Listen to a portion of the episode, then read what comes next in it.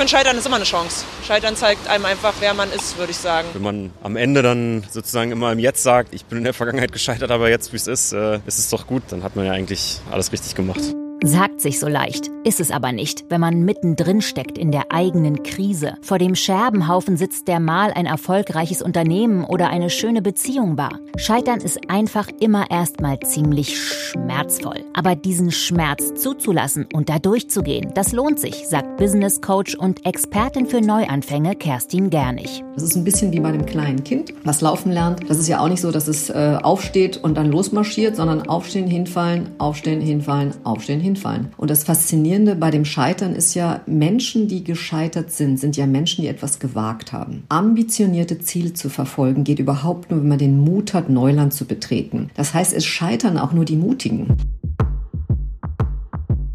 Ich bin an mir gescheitert, also habe ich mich damit auseinandergesetzt, um den wahren Kern davon eigentlich rauszufinden und das einfach umzuwandeln und habe dann Therapie gemacht. Ich weiß es nicht, nimmt sich ja oft auch irgendwie zu viel vor, Sport machen oder wöchentlich die Wohnung putzen, also eher so kleinere Sachen. Muss ich sagen, bin ich auch in der privilegierten Position, dass ich an noch nicht so viel großen Sachen gescheitert bin vielleicht. Also ich lag schon oft am Boden, aber als Scheitern, nö, hat alle Vor- und Nachteile und man lernt daraus. Wenn man sich damit auseinandersetzt, dann schon.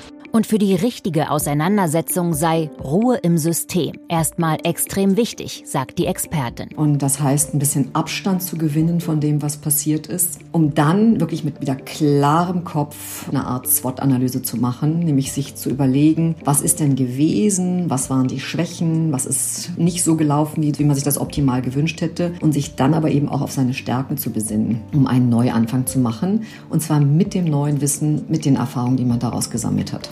In Scheitern steckt etymologisch betrachtet das Wort Scheit, also ein klein gehackter Teil eines jetzt kaputten Baumes. Und diese Baummetapher, die mag ich sehr gern. Und wir haben ja jetzt hier gerade die Tage dieses Sturmtief, wo natürlich auch der ein oder andere Baum geknickt wird. Jetzt kann man sagen, der ist gescheitert. Das Faszinierende in der Natur ist aber, und von der können wir sehr viel lernen, wenn ein Baum durch einen Sturm geknickt wird und die Wurzeln noch nicht komplett ausgerissen sind, treibt der neu aus. Scheitern als Chance, sofern man sich danach nicht selbst zerfleischt, sondern eine sachliche Analyse wagt, zur Not eben auch mit Expertenhilfe, birgt also großes Potenzial. Das hat doch etwas sehr Beruhigendes. Und natürlich scheitert niemand gern. Alle haben wir Angst davor zu versagen und es zu versauen. Aber wer es schafft, diese Angst in Mut umzuwandeln, ist ganz weit vorne mit dabei.